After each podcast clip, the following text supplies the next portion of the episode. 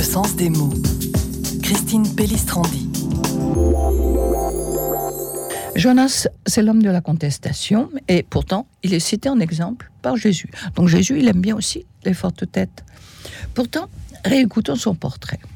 Jonas, il est têtu, il est grognon, il est obstiné, il refuse la mission que Dieu lui donne.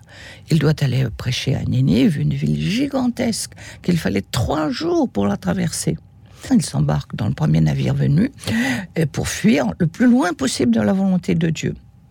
Mais les éléments qui sont l'allié du Seigneur se retournent contre lui.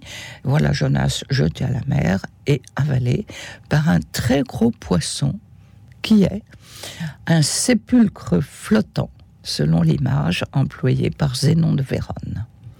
Malgré tout, Jonas est un homme de foi et il est capable de prier lorsqu'il est à l'intérieur du ventre du gros poisson. Et il dit, Seigneur, je suis chassé de devant tes yeux, mais pourtant, pourtant, je continue à espérer et à regarder vers ton temple saint.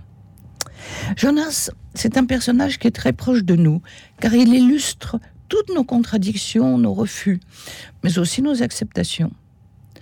Alors, est-ce que Jonas a compris la leçon que le Seigneur lui a donnée? Ce n'est pas si sûr. Parce que jusqu'au bout, alors que le roi de Ninive reçoit très bien son message, Jonas, lui, va continuer à rouspéter, à contester les messages que Dieu lui envoie. Eh bien, ce qu'il y a de formidable, c'est que Dieu accepte la contestation de Jonas et que Jonas est resté comme l'exemple d'un grand prophète.